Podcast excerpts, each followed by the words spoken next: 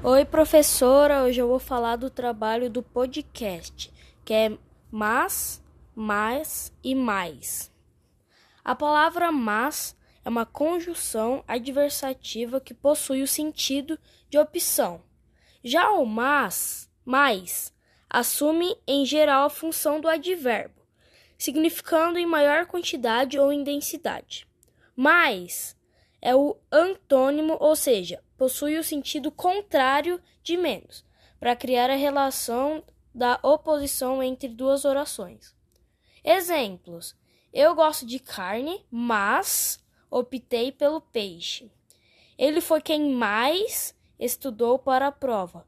Aquelas senhoras são muito más.